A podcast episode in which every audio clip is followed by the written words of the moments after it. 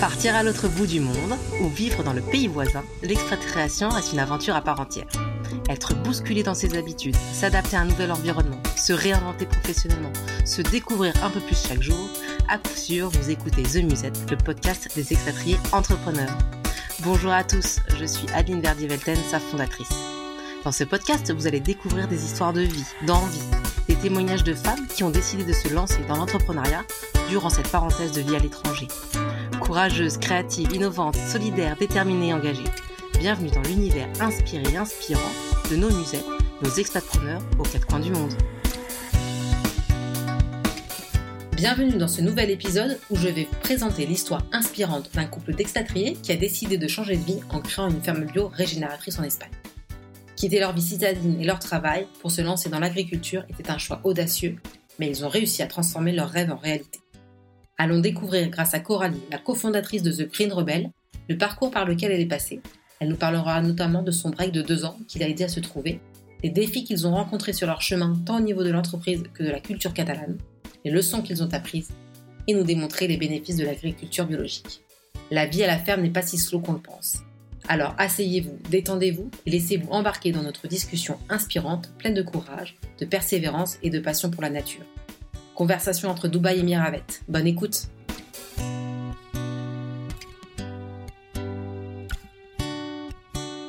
Bonjour et bienvenue à tous pour ce nouvel épisode de The Musette, la communauté des entrepreneurs nomades.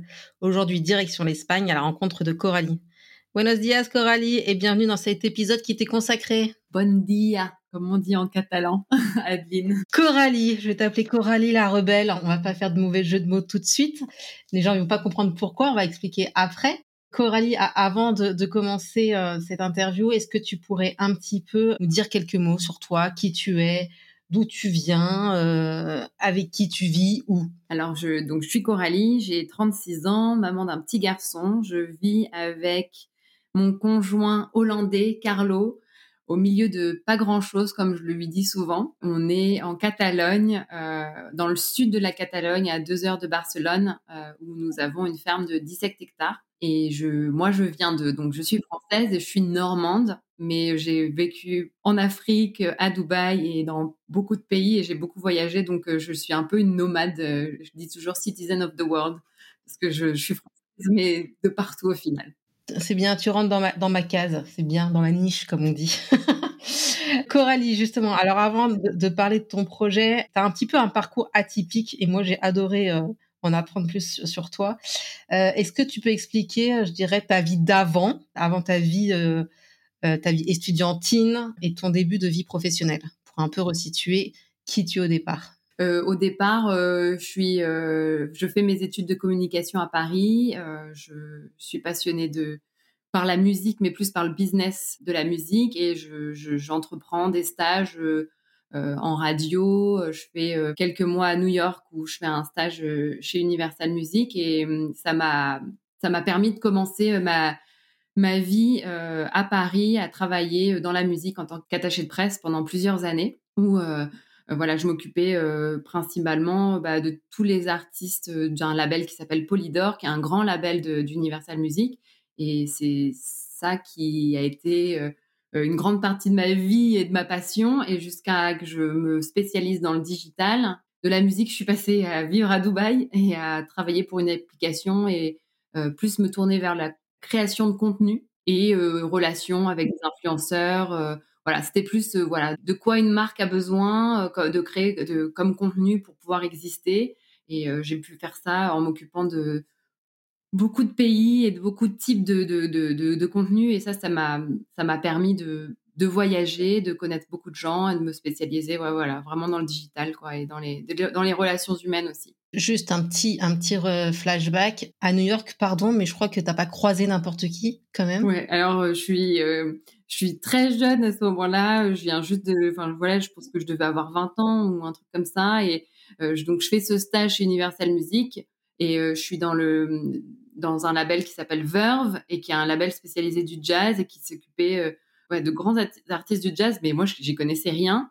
Et j'étais dans cette dans ce couloir et je me mets à parler avec un directeur artistique qui est près de, sa proche de sa retraite. Et puis je me rends compte qu'en fait, ce, directeur artistique, lui, il connaît beaucoup de gens et Et je, je suis dans ce couloir où les gens qui viennent le voir passent devant moi. Et je vois d'un coup Aretha Franklin qui passe et je vois que tout le monde s'arrête et se pose et je dis mais qu'est-ce qui se passe là? Avec leur accent américain, don't you know, it's Aretha Franklin. Oh my God, j'étais là, qu'est-ce que c'est, comment ça se fait? Moi, je, je, connaissais pas grand-chose, mais j'étais quand même assez euh, bluffée. Euh, et ça, ça m'a, ça m'a trop euh, marqué de mon séjour à New York. D'ailleurs, c'est, je pense, un des souvenirs qui me, qui me reste vraiment de New York, c'était ça, quoi. Bah, tu m'étonnes, tout le monde ne rencontre pas Aretha Franklin au détour d'un couloir, quoi, quand même. C'est clair, non, ça c'était vraiment spécial, super cool. Et alors après, je sais que donc, as, donc à Dubaï, etc., tu as été pas mal sous pression as, donc, dans, dans ce domaine du digital avec les influenceurs, etc. Et je sais que tu as eu besoin de faire un break après cette vie pro assez intense. Qu'est-ce que tu as fait et dans quel but en fait? En fait, déjà, je pense que mon, mon éducation et l'éducation en général en France ou euh, bah, dans, lequel, dans le milieu dans lequel j'étais, c'était vraiment bah, le but de la vie, c'était ben tu fais tes études, t'enchaînes, tu dois trouver un boulot. Et c'est vrai que ben, pour moi, c'était ça, mon, but, c'était de trouver un travail euh, après, avoir, après mes études. Ce que j'ai fait, du coup, j'ai enchaîné, enchaîné, enchaîné, mais j'ai jamais vraiment pris le temps pour moi, me connaître moi, la personne que j'étais et quelles étaient vraiment mes envies, qu'est-ce que j'avais envie d'accomplir dans la vie? Aussi, si j'avais des enfants un jour, quel type de maman je serais, comment j'aurais envie d'éduquer mes enfants? Je n'avais rien de, de, tout ça parce que la seule chose que j'avais vraiment, c'était euh, bah ouais, d'être super euh, au niveau du travail, d'avancer, de, de, mener une super carrière, de bien gagner ma vie. Mais tout le reste, c'est vrai que c'était très bancal. Et du coup, c'est vrai que à un moment donné, mon corps, clairement, à, à Dubaï, euh, a commencé à me dire non, en fait, c'est c'est pas la direction que tu peux continuer. Là, ça, ça va pas. Il y a un moment, il va falloir que tu fasses une pause. Et donc, cette pause, j'ai décidé de tout quitter, de prendre un sac à dos et de partir vraiment à l'aventure. Et c'était vraiment de, de, partir à l'aventure sans un agenda. C'était vraiment de me dire, de partir et de, de me laisser vivre et de me laisser aussi, euh, d'apprendre à me connaître et d'aller aussi vers les choses que j'avais envie de, de, faire sans vraiment trop y penser par rapport à qu'est-ce que mes parents vont penser, qu'est-ce que les gens vont penser. Non, non. Qu'est-ce que moi j'ai vraiment envie de, de, de, faire Et du coup, euh, voilà, ça m'a mené à pendant deux ans à faire un énorme break, à faire une. Il y a, quelque chose. D'ailleurs, quand on a discuté, j'avais oublié de te le dire, mais j'ai fait une chose qui s'appelle euh, Vipassana. C'est 10 jours de silence, de total silence, de 4 heures du matin bah, jusqu'à que tu dormes. C'est 10 jours où on te, on te prend ton téléphone, tout ce que tu peux utiliser euh, pour écrire ou n'importe quel quelque chose qui viendrait euh, t'empêcher de, de, te, de te concentrer sur toi j'ai fait dix jours en Birmanie euh, à faire Vipassana, donc dix jours de silence entre Noël et le jour de l'an. Et ça, ça a été vraiment le départ de mes deux ans, euh, parce qu'après ces dix jours de silence, je peux te dire que tu es face à toi-même et face à tes propres pensées. Et ça m'a permis vraiment de, de, me défaire de beaucoup de choses et de pouvoir entreprendre plein de choses et de me laisser aller et de laisser le jugement derrière moi. Donc j'ai fait ça. J'ai fait euh, six mois euh, sur une île à, à en Indonésie, où j'ai fait de la plongée. Euh, j'ai été faire euh, passer mon professorat de yoga en Inde.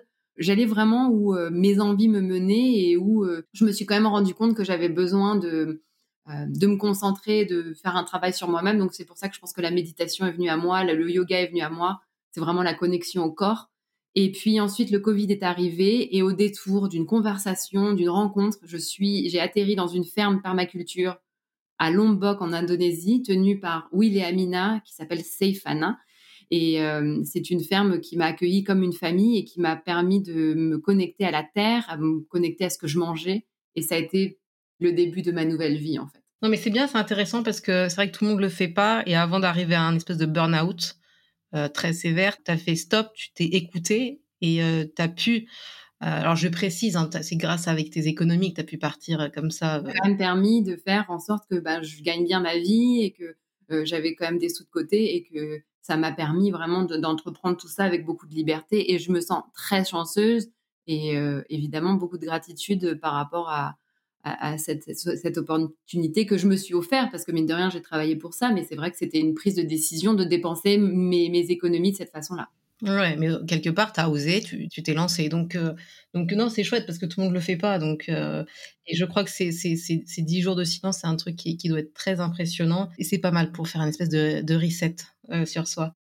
Et donc, un jour, tu fais la rencontre, donc celle de Marco, ton mari, et vous allez lancer un projet. Tu peux nous expliquer comment Quel est ce projet Comment vous êtes vous est venue l'idée exactement et qui maintenant s'appelle Green Rebel Ouais, The Green Rebel. Et eh ben, alors en fait, ce projet, il est vraiment né au départ de Carlo, qui était, qui est pris un van pendant le, le, le Corona pendant la pandémie, qu'il travaillait, ses parents, euh, avec des discussions avec ses parents, il avait toujours eu cette envie d'un jour d'avoir euh, un terrain euh, et d'y faire quelque chose de bien sans trop savoir pourquoi. Et en fait, il a acheté un van et il est parti parcourir.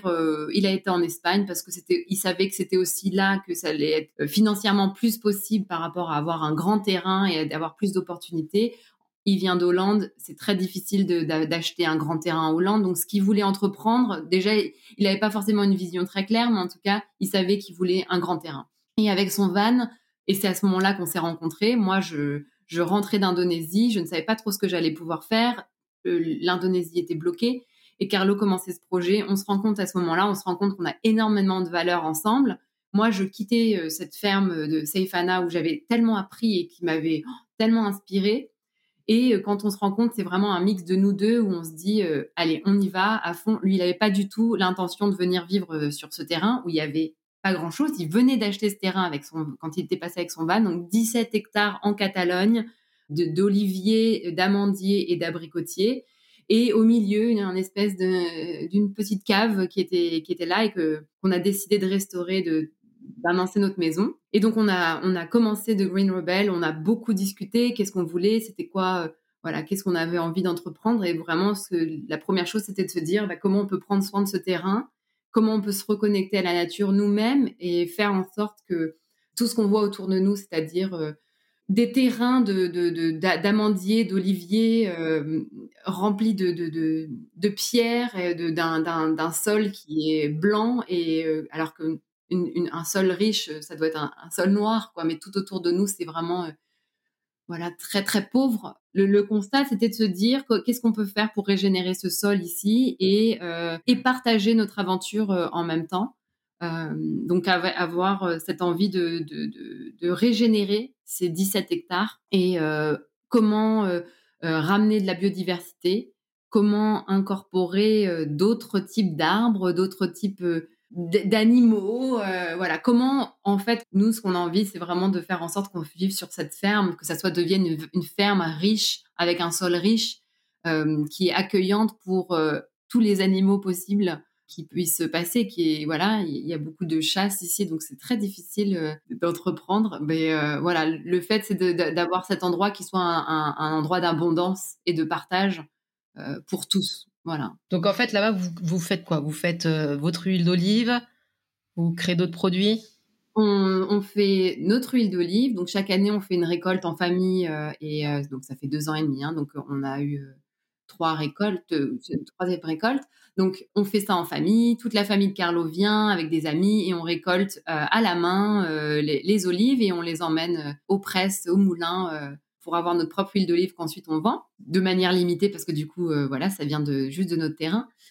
Ensuite, euh, on a 200 euh, abricots qui sont là. Donc, on, aussi, on fait pas mal de, de confitures, de compotes. et puis, on, organise, on dit ça en français, je sais pas comment on dit en français, mais c'est pick en anglais. Donc, c'est vraiment d'inviter des gens à venir récolter leurs abricots. Et euh, ensuite, on a des amandiers, et ça, c'est la plus grosse partie de notre, terrain. Et donc, du coup, euh, c'est de bah, la récolte des, des, amandes. Et pour le moment, c'est juste de vraiment de vendre les amandes euh, telles quelles. Enfin, pas avec la coque, sans la coque, ce qui est un très, très gros travail. Mais voilà, c'est voilà de, de, de, vendre ces, ces, amandes qui sont plus qu'écologiques, du coup, puisqu'il n'y a aucun produit qui, sont, qui, est, qui est ajouté, euh, mis à part tout notre amour. Voilà. Et alors, je sais aussi que vous faites, vous voulez faire des ateliers euh, et que vous avez même invité en fait euh, une classe euh, de Hollandais justement qui ont fait tout le voyage jusqu'à jusque vous. c'est dans quel but ça? Ça c'est vraiment de la pédagogie. Donc nous depuis deux ans, on a planté plus de 8000 arbres ici. En plus de ce qu'il y avait, des 800 qu'il y avait. Et le but pour nous, c'est de partager. C'est vraiment la pédagogie, c'est surtout sur la nouvelle génération, mais aussi sur des gens qui ont envie d'entreprendre un projet comme le nôtre parce qu'il y en a de plus en plus. Euh, c'est tellement important. Cette pédagogie, je me permets juste de, partager que la raison pour laquelle on veut, on veut partager et faire ce, projet, c'est parce que il y a un vrai problème dans notre système de alimentaire où on est complètement déconnecté à ce qu'on mange, on est complètement déconnecté à la nature et on est au final très déconnecté à l'essentiel de notre vie, je pense, et euh, de ce qui est euh, tout autour de nous. Et on en a vraiment besoin. Je sais qu'on parle constamment du constat du climat et de, tout ce qui se passe autour de nous, mais c'est vraiment de, là qu'on part. La raison de notre projet, c'est ça, c'était de se dire, Carlo et moi, comment on peut avoir un impact positif pendant qu'on est sur, le temps qu'on est dans, sur cette terre. Et nous, notre moyen, c'est ça, c'est de se dire, à notre niveau, à notre, avec nos, nos petits moyens, on a envie de prendre part euh, à faire en sorte que pour nous et pour tous les gens qu'on va rencontrer, et donc aussi des étudiants, de, leur, de les connecter à, la nature, de les connecter à ce qu'ils mangent et de, au goût et à la simplicité des choses, mais aussi à te dire comment on peut respecter notre planète et ce qu'on a autour de nous. Et ces jeunes sont les jeunes de demain, c'est les jeunes qui vont choisir un métier demain. Donc, comment on peut faire en sorte que tous ces jeunes qui peuvent venir camper, voilà, pendant une semaine avec leur professeur, comment, quand ils vont prendre la décision de choisir un métier, ils vont se dire comment moi je peux avoir un impact positif sur cette terre. C'est ça notre le pourquoi du comment de, recevoir des jeunes et voilà notre but vraiment notre but ultime parce qu'en plus on a un fils et c'est de se dire aussi qu'est-ce que qu'est-ce qu'on lui laisse à lui et on espère qu'on va lui laisser un, terrain avec euh, plein d'abondance et qu'il pourra continuer sa vie euh, à manger sainement et à être connecté à la nature et à la simplicité. Tu as vécu euh, à Dubaï et alors j'y suis. Hein. donc voilà, on est euh, c'est dans la euh, surconsommation clairement. Hein. Ici à Dubaï, y a, les constructions se font, etc. Mais il y a aussi des choses positives, il me semble. Est-ce que toi, tu le vois aussi ça, bien que maintenant tu es parti dans une autre direction beaucoup plus simple, je dirais, que ce que propose Dubaï? Comment tu l'analyses? Moi, je pense que tout ce qui est fait pour faire en sorte de respecter notre planète et où on vit, est à prendre. Maintenant, évidemment, dans le plus j'apprends chaque jour et plus je, suis les, des médias, plus je suis des personnes qui ont des projets comme les nôtres, plus je suis ce qui se passe dans notre chaîne alimentaire et comme les grandes corporations euh, ne nous permettent pas de nous, de, nous, de nous connecter à ce qui est essentiel. Euh, du coup, pour moi, parfois, ça me paraît un peu, évidemment, euh, je sais pas comment dire, c'est pas assez, il faudrait tellement plus, quoi. Mais évidemment, tout est bon à prendre. Toute petite chose vers, respecter notre planète et où on vit est à prendre. Mais effectivement, il y a, tellement de choses à faire. Quoi. Donc évidemment, j'aimerais pour Dubaï, il y ait tellement plus de choses. Mais Ok, donc petite parenthèse fermée. Je reviens juste aussi encore une fois sur tes, étudiants qui sont venus te voir. Euh, ça m'avait marqué parce que vous, tu m'avais dit que vous, donc, vous avez fait euh, récolter, travailler la terre et tout, mais vous avez aussi proposé des, séances de, yoga, méditation. Et c'était euh, essentiellement des, jeunes ados, garçons, et ils ont vachement accroché à ça. Et je me suis dit, attends, des super ados et tout, qui viennent récolter la terre en, Espagne, dans un coin perdu, et en plus faire de la méditation, comment ça se fait que ça a bien marché? Déjà, je me permets juste de faire une petite rectification. Oui, il y avait des garçons, mais c'était vraiment des filles et des garçons. Et ça, c'est faut quand même se le dire. Souvent, dans le monde dans lequel je suis maintenant, euh, il y a beaucoup plus de d'hommes qui parlent sur euh, euh, l'agriculture régénérative, sur l'agroécologie. Et donc, je pense que c'est quand même important de se dire que ce n'est pas que des hommes qui font ça, mais c'est aussi des femmes qui entreprennent. Et donc, c'était quand même super cool de voir des, filles aussi. Et que ces jeunes, pour pouvoir participer à ce, à ce voyage, ils ont dû faire une lettre et ils ont vraiment dû faire une application et euh, de, de, dire pourquoi ils voulaient venir euh, à la ferme. Et nous, on avait trop peur avec Carlo. On s'est dit, mais euh, ils vont jamais le faire. Enfin, ils vont jamais. Et on s'était dit, bon, bah, sûrement, ça n'arrivera pas. On s'était dit qu'avec un minimum de 10, on ferait le, le, trip, un maximum de 15 personnes qu'on pouvait recevoir. Au final, il y a eu 20 applications. Et donc, on était là. Quoi? Déjà, on était étonnés nous-mêmes parce qu'on s'était dit, mais est-ce que vraiment ils vont être vraiment intéressés pour venir faire? Eh ben ouais, ils étaient super intéressés. Et euh, pareil, la méditation, je me suis dit, bon, on verra bien, je leur propose. Et on avait dit que c'était facultatif. Donc, euh, ça veut dire que c'était optionnel. Ils, ils, voulaient, ils venaient ou ils venaient pas. Bah, ils sont tous venus. Et en plus de ça, ils en ont demandé. C'est-à-dire que je le faisais le matin et ils sont venus l'après-midi me dire, est-ce qu'on peut aussi le faire le soir, quoi? Bon, et eh ben super. Et comme quoi, c'est aussi de se dire que nos jeunes nous surprennent et nos jeunes ont vraiment envie de s'impliquer pour eux-mêmes, de prendre soin d'eux et aussi de, prendre soin de, des autres parce que c'est comme ça que ça fonctionne. Quoi. Donc ça, c'est très beau et c'est ça donne beaucoup d'espoir.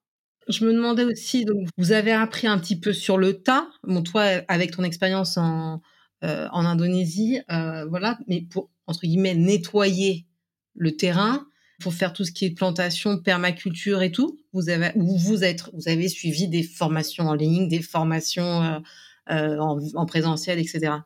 Ah ouais, bah alors franchement, quand on est arrivé sur ce terrain, déjà, faut se dire qu'on a vécu six mois dans une caravane et que je suis tombée enceinte très vite. Donc, euh, du coup, ça a été euh, vraiment euh, un grand chamboulement de la vie. Pourquoi je te parle de cette caravane? C'est parce qu'on a, suivi un cours en ligne d'un Anglais qui s'appelle Richard Perkins et qui a une, ferme en Suède et qui a un programme hyper développé de ce que nous, on avait envie d'entreprendre et qui a un, voilà, un, peu maître dans ce qu'il fait. quoi. Et donc, du coup, on a fait, c'était des heures et des heures de, de regarder. Euh, il faisait super chaud, on avait plein de mouches dans la, dans la caravane, c'était franchement super dur.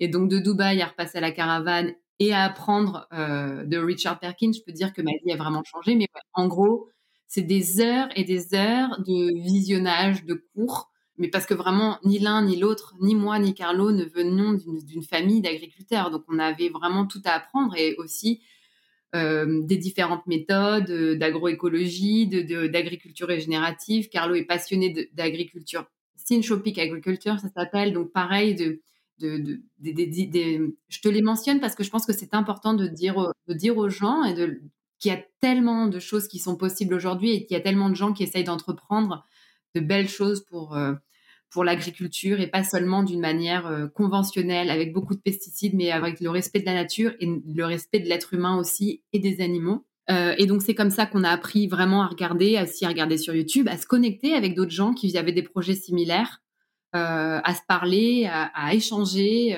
et maintenant c'est marrant parce qu'il y a beaucoup de gens qui nous, qui nous contactent tous les jours pour aussi nous, nous demander des informations et on essaye au maximum d'échanger, de partager. Donc c'est beaucoup de partage et ça me fait te dire que, tu vois, ça nous montre que on n'est rien seul, en fait. On a besoin des autres, de s'entraider. Et ça, c'est vraiment quelque chose que c'est par là que passe l'apprentissage. Et du coup, c'est pour ça que de musette me, parle beaucoup, parce que c'est comme ça, on a besoin des uns des autres, vraiment, dans n'importe de quoi ce qu'on entreprend. Donc, on a beaucoup aussi appris des autres en rencontrant des gens, ici ou ailleurs, à, faire des, des, des zooms, des conférences, et voilà. Et donc, comme quoi, sans savoir avant quoi que ce soit sur l'agriculture, tout est possible puisque au final, on est en train d'entreprendre plein de choses dont on n'avait aucune idée parce que le climat en Indonésie et en Catalogne, je peux te dire, est très très différent. Donc, ce que j'avais appris en Indonésie, au final, c'était comme si, bon ben, j'ai appris des bases, mais ici, c'est vraiment quand même vraiment différent. J'ai vu aussi, vous aviez des, des packaging assez sympas. Je me demandais, où est-ce que vous avez trouvé euh, tous ces contenants qui, je suppose, sont euh, recyclés, recyclables, etc. Euh, est-ce que c'est vous trouvez tout sur place? Et puis aussi au niveau de tout ce qui est logo, c'est toi qui as fait ou est-ce que vous êtes passé par une agence? Le côté un peu backstage de tout ça. Je vais te dire encore une fois, c'est notre packaging et le logo, toute la brand identity, donc euh, je sais plus comment on dit ça en français, mais on se comprend. L'identité de la marque, en fait, c'est construite autour, désolé, vraiment, ça, je, veux, ah, juste avant de faire le podcast, j'ai dit, on va vraiment me prendre pour Jane Birkin parce que je, vais faire la Jane Birkin. C'est sûr que je vais avoir des mots qui vont jamais sortir en français parce que je parle tellement en anglais avec, avec Carlo, parfois c'est vraiment difficile. Et puis comme c'est peu mon, seul conjoint et ami et tout ici, puisque nous sommes au milieu de nulle part, on parle beaucoup en anglais, donc pardon pour mon franglais. Donc tout ça, ça s'est fait par des super rencontres. Euh, au tout début, euh, on a rencontré en fait une personne qui hollandaise qui bossait en agence et qui était qui nous a contacté parce qu'elle elle adorait le projet et elle nous a demandé si on avait besoin d'aide sur l'identité visuelle parce que Carlo avait commencé tout seul et c'était quelque chose qui était bon mignon et tout ça mais ça ne moi qui avais un backstage marketing communication je lui ai vraiment euh, pour moi c'était très important qu'on parle de nos valeurs qu'est-ce qu'on avait envie de, de partager et tout ça et que ce logo euh, parle pour nous quoi et en fait, on a rencontré Ruby en, Hollande euh, avec beaucoup d'échanges sur Zoom et elle nous a fait toute cette identité visuelle avec en nous comprenant complètement.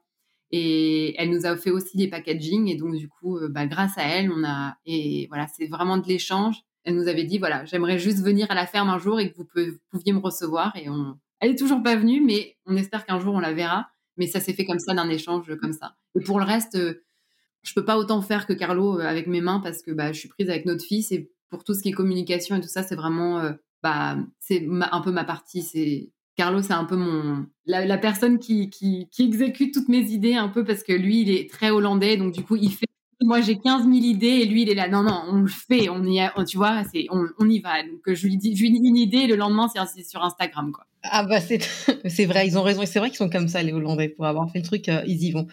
Je reviens juste parce que tu parlais des valeurs. Si en trois mots justement tu pouvais parler des, des, des valeurs de The Green Rebel. C'est quoi? Alors euh, nos valeurs c'est euh, bah, c'est de régénérer et de faire en sorte que on ait un impact positif envers euh, tout ce qui nous entoure que ça soit l'écosystème dans lequel on est, que ça soit envers les uns les autres, c'est vraiment de se dire qu'est-ce qu'on peut, comment on peut s'entraider en régénérant. Ensuite, c'est la responsabilité, c'est de se dire que on est tous responsables et on a tous un moyen de réagir face à n'importe quelle situation. Et donc, c'est de se dire euh, bah, que quand on a le privilège de savoir comment on peut euh, faire en sorte justement de, de répondre euh, à de nos actes de la manière la plus positive possible. Et ça, pour nous, c'est très important. Et l'autre chose, c'est on dit interdependence en anglais, c'est de se dire qu'on est tous connectés les uns les autres et de se dire que ben c'est ça, c'est vraiment ça nos valeurs, c'est de, de, montrer qu'on n'est rien les uns sans les autres. C'est-à-dire qu'un un écosystème n'est rien. C'est-à-dire qu'un un arbre planté seul n'est rien, ne peut pas exister très longtemps. Un arbre pour euh, exister a besoin d'autres arbres, d'autres euh, de, champignons euh, dans les sous-sols. tu vois, enfin, c'est vraiment personne ne peut exister les uns sans les autres. C'est pas possible. Donc du coup, c'est vraiment ça, cette, cette interconnexion qu'on a tous ensemble. Donc d'être de s'entraider. Voilà, c'est vraiment ça nos valeurs.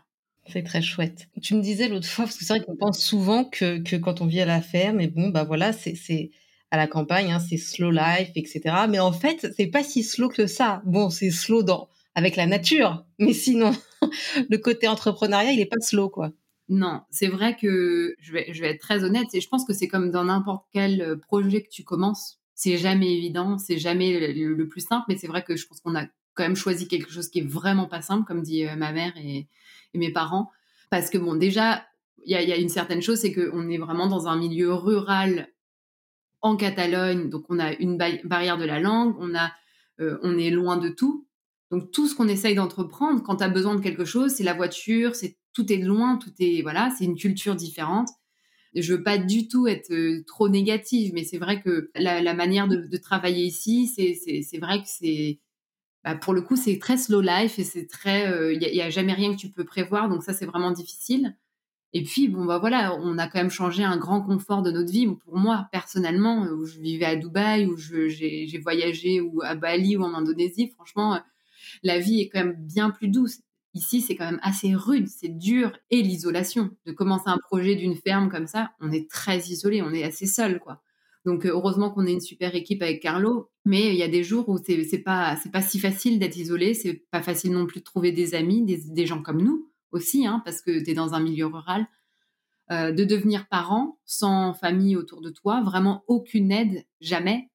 Donc euh, voilà, tout ça, ça fait que l'entrepreneuriat, d'entreprendre aussi en plus, bah, comme tu disais, hein, où est-ce qu'on a appris? Donc il a fallu apprendre sur le tas, de retrouver les ressources nécessaires dans un endroit qu'on ne connaît pas tout ça fait que pour moi, j'ai vraiment des moments, des, hauts et des bas, et ça, me prend beaucoup de temps de tomber amoureuse de, cet endroit. Je suis euh, amoureuse du projet, de ce qu'on essaye d'entreprendre, et je sais pourquoi on le fait, et c'est ça qui me fait tenir, mais c'est pas facile tous les jours, et c'est vrai que ce côté euh, ferme, farm life, où on est euh, avec ton enfant, tu vas juste faire des petites récoltes et tout ça, non, c'est pas tous les jours comme ça, parce que tu as aussi plein de choses à entreprendre, quoi. Je me demandais donc, en fait, vos plus gros challenges pour The Green Rebel, c'est quoi? Est-ce que c'est gagner en visibilité? Est-ce que c'est plutôt de maintenir un rendement? Euh, Est-ce que c'est d'être créatif euh, pour faire venir les gens? C'est quoi? C'est de réussir à vivre d'une ferme comme ça, sachant que il faut aussi, justement, ça, passe aussi par la créativité, mais c'est aussi de...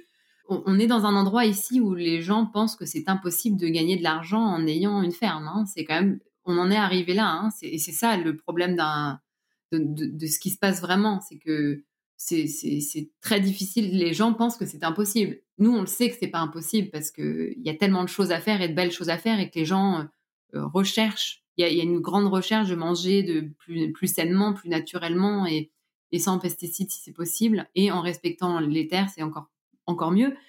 Donc ça, on sait que c'est possible. Après, on n'est que deux euh, et on est assez isolés, donc du coup, c'est vrai que c'est ça aussi, c'est le temps. Bah, justement, tu vois, la slow life, c'est de se dire, tu as, envie d'entreprendre plein de choses, mais tu peux faire que avec bah, les moyens que tu as et le temps que tu as. C'est aussi l'argent pour être honnête, hein, euh, parce que Carlo travaille encore deux jours par semaine pour pouvoir euh, faire en sorte qu'on puisse vivre bien comme on a envie. Et notre souhait, c'est de pouvoir vivre full time de la ferme. Et pour l'instant, on n'en est pas encore là du tout. Donc euh, oui, c'est de partager notre projet, c'est c'est la visibilité, c'est tout ce que tu viens de mentionner, un petit peu de chaque en fait sera le résultat. Voilà. Et puis on a commencé deux ans et demi, donc évidemment, bah voilà, ça prend du temps de se faire connaître, de partager que les gens aussi comprennent notre projet, hein, parce que tu sais, c'est quand même, euh, faut le comprendre. Faut comprendre pourquoi on fait ça. Faut comprendre euh, aussi euh, l'importance d'acheter notre projet, d'acheter notre produit, d'acheter local pour les gens. Si tu n'achètes pas nos produits, mais acheter local, comprendre ce que d'où vient ce que tu achètes, tout ce que tu achètes, tu as une incidence et c'est toi qui choisis. Donc vraiment de, se dire. Ouais, il y a une éducation à avoir. Ouais, exactement.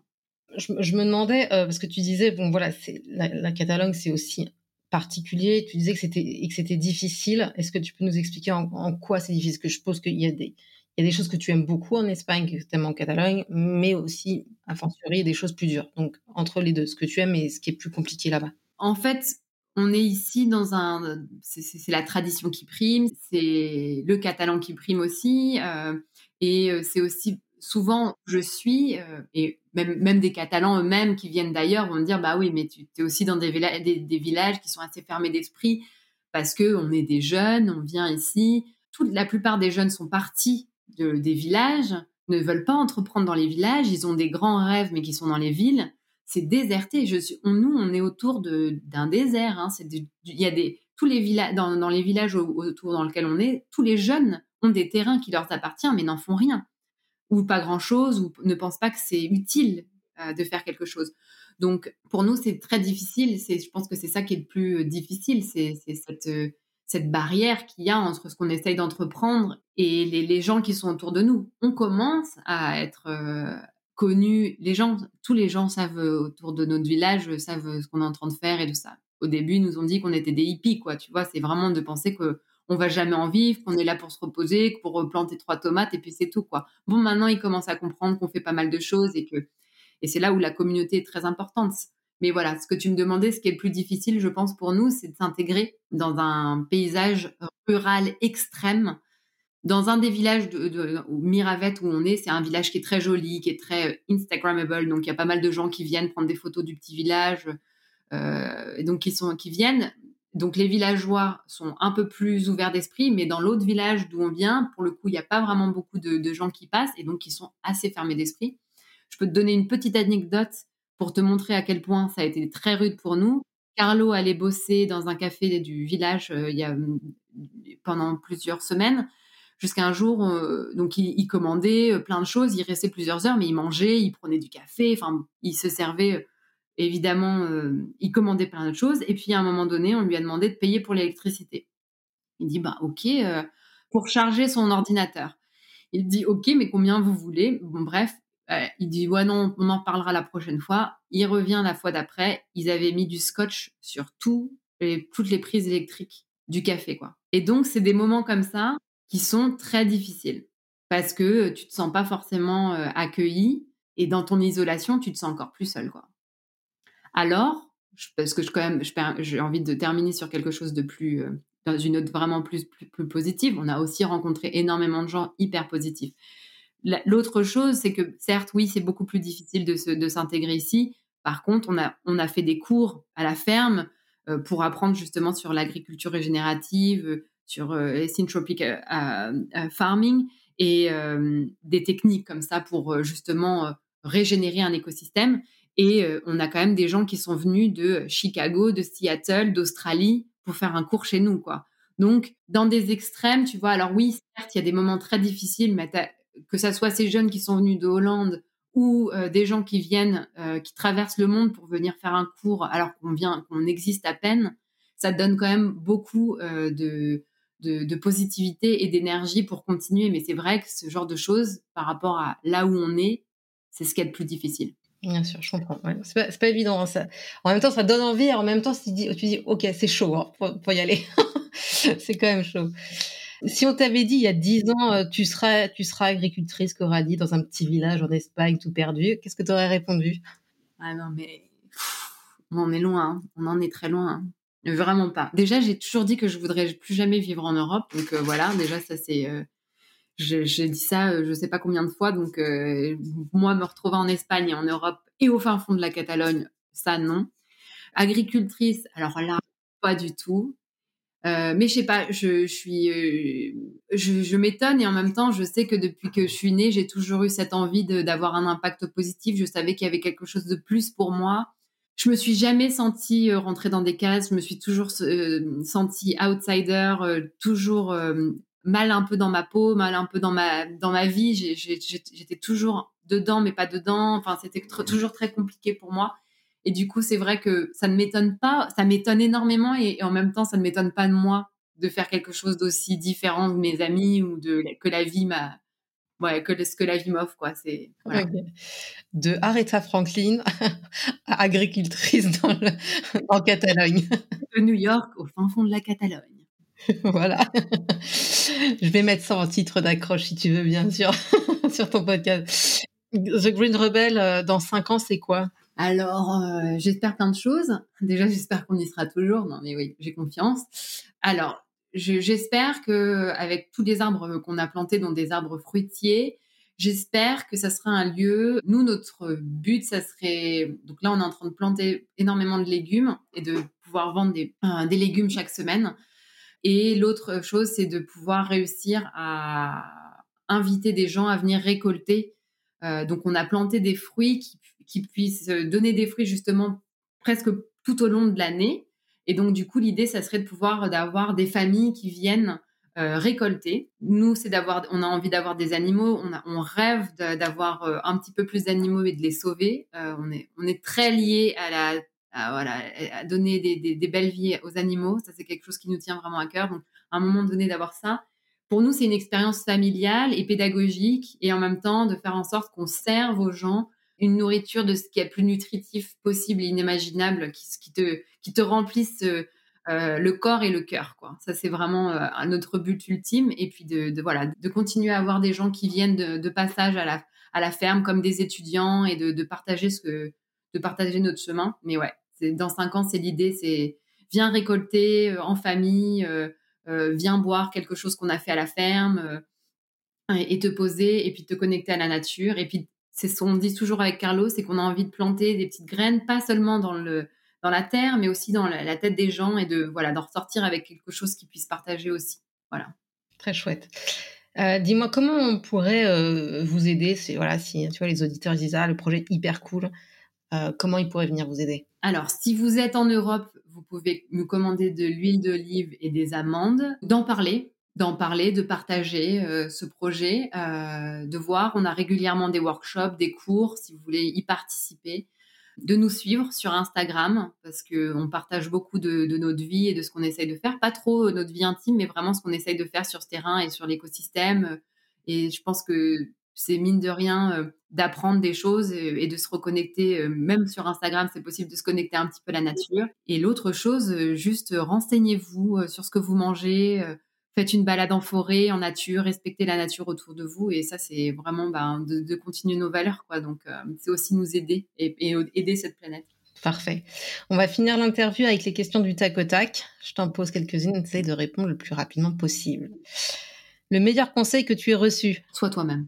La phrase ou, euh, le motto qui t'a fait rebondir quand tu étais vraiment euh, done professionnellement? Euh, c'est toujours, il y a une seule chose qui, que j'ai, je, je l'ai sur, j'ai un petit tatouage. Euh, avec ça, c'est ma mère qui m'a toujours dit euh, droit devant, toujours droit devant, on regarde pas derrière. Ce qu'on a derrière, on l'a déjà vécu de toute façon, donc euh, juste continuer de regarder devant, devant quoi. Voilà, toujours, toujours, toujours. Il y a, y a, toujours, c'est ça passe, tout passe. Le lieu qui t'a le plus ressourcé? Ah bah c'est Seifan, hein. c'est Lombok, le nord de Lombok, cette ferme, cette famille, c'est ma deuxième famille, c'est c'est ouais, ils m'ont changé ma vie et je voilà, je, sais qu'à un moment donné ils écouteront ce podcast et je, leur dis euh, à quel point je les aime et euh, que j'ai trop hâte de rencontrer euh, leur petit bébé qui arrive bientôt. Entrepreneuriat à l'étranger ou salariat? Ah, entrepreneuriat. Ah ouais, par-dessus tout, vraiment, j'ai tout donné dans le, dans le salariat. J'ai vraiment tout, tout donné et ça a été très compliqué pour moi. Je, je, te, je te, mentionnais le fait que je, je, me suis jamais sentie rentrer dans une case. Et alors, imagine-toi en entreprise, ça a toujours été très compliqué pour moi de, me sentir, euh, de me sentir moi-même dans, dans, auprès d'une équipe salariale euh, et, la, la, hiérarchie et tout ça, ça a toujours été très, très compliqué pour moi. Donc, euh, voilà, je, moi, la liberté, c'est quelque chose qui, est très importante pour moi, donc le salariat n'est plus du tout pour moi. Et enfin, trois mots pour décrire The Musette. C'est la connexion, c'est exactement toutes les valeurs dont, je te parlais pour The Green Rebel, c'est qu'on n'est rien les uns sans les autres, donc c'est l'entraide, c'est et puis et puis c'est les femmes quoi, parce que franchement c'est ça, c'est pour moi c'est on est on est on est tellement importante sur cette planète quoi, on est mais vraiment euh, donc, euh, The Musette, c'est ça pour moi. C'est l'entraide, les meufs, la force de, la femme et, la communauté, quoi. Merci beaucoup euh, Coralie pour euh, cette interview, ton temps partagé et ta franchise, parce que voilà, comme quoi c'est pas tout le temps évident hein, d'être expatrié et entrepreneur aussi, et que tout n'est pas tout en rose. Donc merci beaucoup et euh, bravo pour ton projet euh, que tu mènes avec Carlo. C'est très très chouette et on va parler de toi et, on espère que le mot passera partout. Merci, bon courage Coralie. On reviendra te voir bientôt. ben oui, venez, venez faire l'expérience en Catalogne. non, merci à toi, merci pour ce que tu fais, c'est très important. Je suis ravie de vous avoir fait découvrir une nouvelle histoire d'expatpreneur. Un grand merci à notre invité de s'être livré avec sincérité et de nous avoir donné plein de bons conseils. Si vous souhaitez soutenir et faire briller nos entrepreneurs aux quatre coins du monde, n'hésitez pas à mettre des étoiles sur les différentes plateformes. À bientôt pour un prochain podcast d'Expatpreneur.